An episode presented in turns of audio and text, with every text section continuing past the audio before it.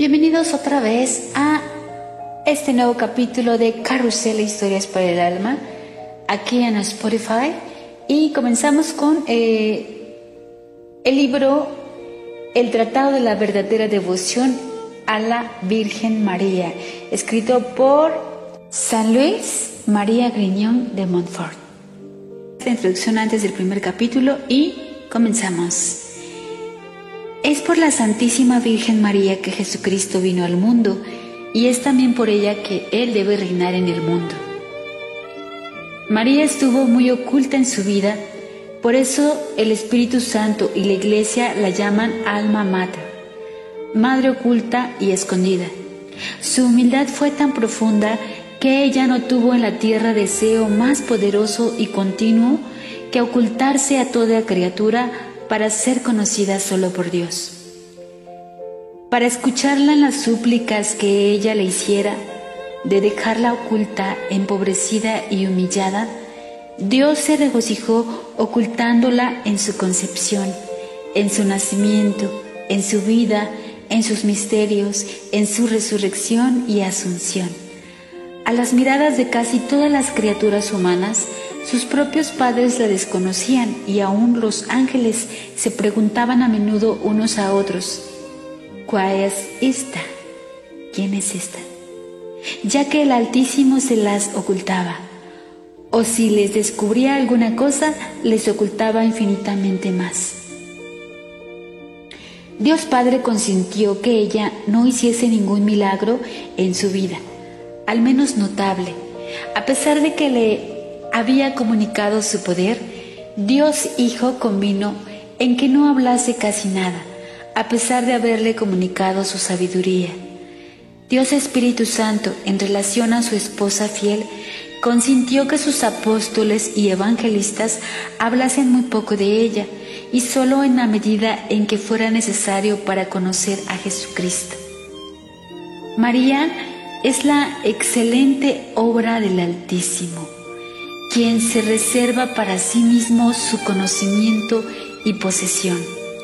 María es la madre admirable del Hijo, quien se complació en humillarla y ocultarla durante su vida, favoreciendo su humildad, tratándola con el nombre de mujer, Molear, como a una extraña, aunque en su corazón la estimara y amase más que a todos los ángeles y a los hombres. María es la fuente sellada, Huerto secado, eres hermana, esposa mía, huerto cercado, fuente sellada. Cantares 4:12. Y la esposa fiel del Espíritu Santo, donde nadie más que Él puede entrar. María es el santuario y el reposo de la Santísima Trinidad, donde Dios está más magnífica y divinamente que en ningún lugar del universo, sin exceptuar su morada entre los querubines y serafines, y no está permitido entrar allí a ninguna criatura a pesar de su pureza, a no ser por un gran privilegio. Yo digo con los santos, la Divina María es el paraíso terrestre del nuevo Adán donde Él se encarnó por la acción del Espíritu Santo para obrar allí maravillas incomprensibles. Es el excelso y divino mundo de Dios, donde hay bellezas y tesoros inefables. Es la magnificencia del Altísimo, donde ha ocultado como en su seno a su Hijo único y en Él todo lo que hay más excelente y precioso. Oh, Oh, qué grandes y ocultas son las cosas que Dios Todopoderoso ha hecho en esta criatura admirable. Según ella misma, es obligada a confesar a pesar de su profunda humildad. Fecit me magna qui potens est. Lucas 1:49. Porque hizo en mi favor cosas grandes y maravillosas el que es todopoderoso el mundo no las conoce porque es incapaz e indigno. Los santos han dicho cosas admirables de esta ciudad santa de Dios y jamás fueron más elocuentes y alegres, Según ellos mismos lo comentan, que cuando han manifestado sus excelencias, después de esto reconocen que la magnificencia de sus méritos, que ella elevó hasta el trono de la divinidad, no es comprensible al humano entender, que la extensión de su caridad que sobrepasa las dimensiones de la tierra no se pueden medir, que la grandeza de su poder que ella tiene hasta sobre el propio Dios no se puede comprender y en fin, que la profundidad de su humildad y de todas sus virtudes y gracias, que son un abismo, no se pueden sondear. Oh excelencia inefable e incomprensible, oh grandeza sin medida, oh abismo impenetrable.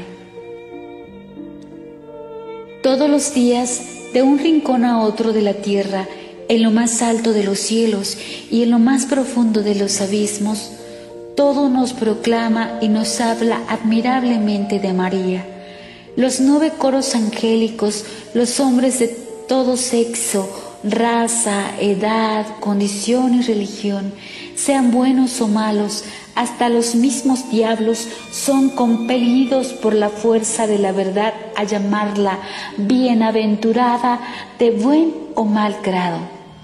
Todos los ángeles del cielo, como nos dice San Buenaventura, incesantemente le cantan, Santa, Santa, Santa María de Genitrix et Virgo, y le ofrecen millones de veces todos los días la salutación angélica, Ave María, y postrándose ante ella, le suplican su favor honrándolos con algunas de sus órdenes.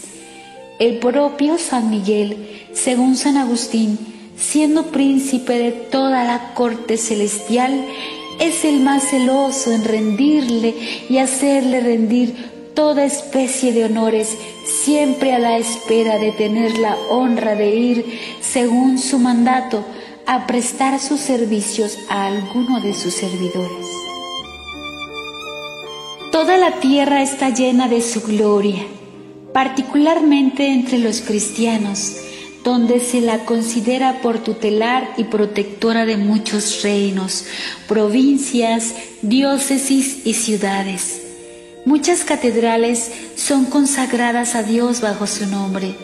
Ninguna iglesia siente la ausencia de un altar en su honor, ni comarca ni cantón donde no haya alguna de sus imágenes milagrosas y toda clase de enfermedades por su intercesión sean curadas, y toda clase de bienes obtenidos. La exaltan tantas cofradías y congregaciones erigidas en su honor, tantas comunidades puestas bajo su nombre y protección, hermanos y hermanas de todas las cofradías, religiosos y religiosas de todas las órdenes que publican sus alabanzas y anuncian sus misericordias. No hay un solo niño que balbuceando el Ave María deje de honrarla. Ningún pecador, por endurecido que esté, que no conserve en su ser una centella de confianza en ella, ni diablo en los infiernos que aun temiéndola no la respete. Después de todo esto, es menester afirmar, en verdad, con los santos de María, nunquam satis no se ha suficientemente alabado, exaltado, honrado, amado y servido a María. Ella ha merecido aún más alabanzas, respetos, amor y servicios. Es necesario decir entonces con el Espíritu Santo, omnis gloria ejus felice regis ab intus. Salmo 44, 14. Toda la gloria de la hija del rey está en su interior, como si toda la gloria exterior que le rinden a porfia el cielo y la tierra no fuera nada en comparación con la que ella recibe en su interior del Creador y que no puede ser conocida de las viles criaturas impedidas de penetrar el secreto del Rey. Según esto debemos clamar con el apóstol, nec oculus virit nec auris audivit nec in cor hominis ascendit. Primera de Corintios 2.9. Ni el ojo vio, ni el oído yo, ni el corazón del hombre comprendió las bellezas, las grandezas y excelencias de María, el milagro de los milagros. Miraculum miraculorum, San Juan Damasceno, Oratio 1 de Nativ, de la gracia, de la naturaleza y de la gloria. Si queréis comprender a la Madre, dice un santo, San Euquerio, comprended al Hijo, pues esta es la digna Madre de Dios. Icta seat omnis lingua, calle aquí toda lengua. Mi corazón me ha dictado todo lo que acabo de escribir con particular alegría, para mostrar que la Divina María ha sido desconocida hasta aquí y que esta es una de las razones por las cuales Jesucristo no es conocido como debería serlo. Por lo tanto, como con certeza el conocimiento y el reinado de Jesucristo deben llegar al mundo, este no será sino la secuencia necesaria del reino de la Santísima Virgen María, que lo trajo al mundo la primera vez, haciéndolo triunfar de forma reluciente en la segunda.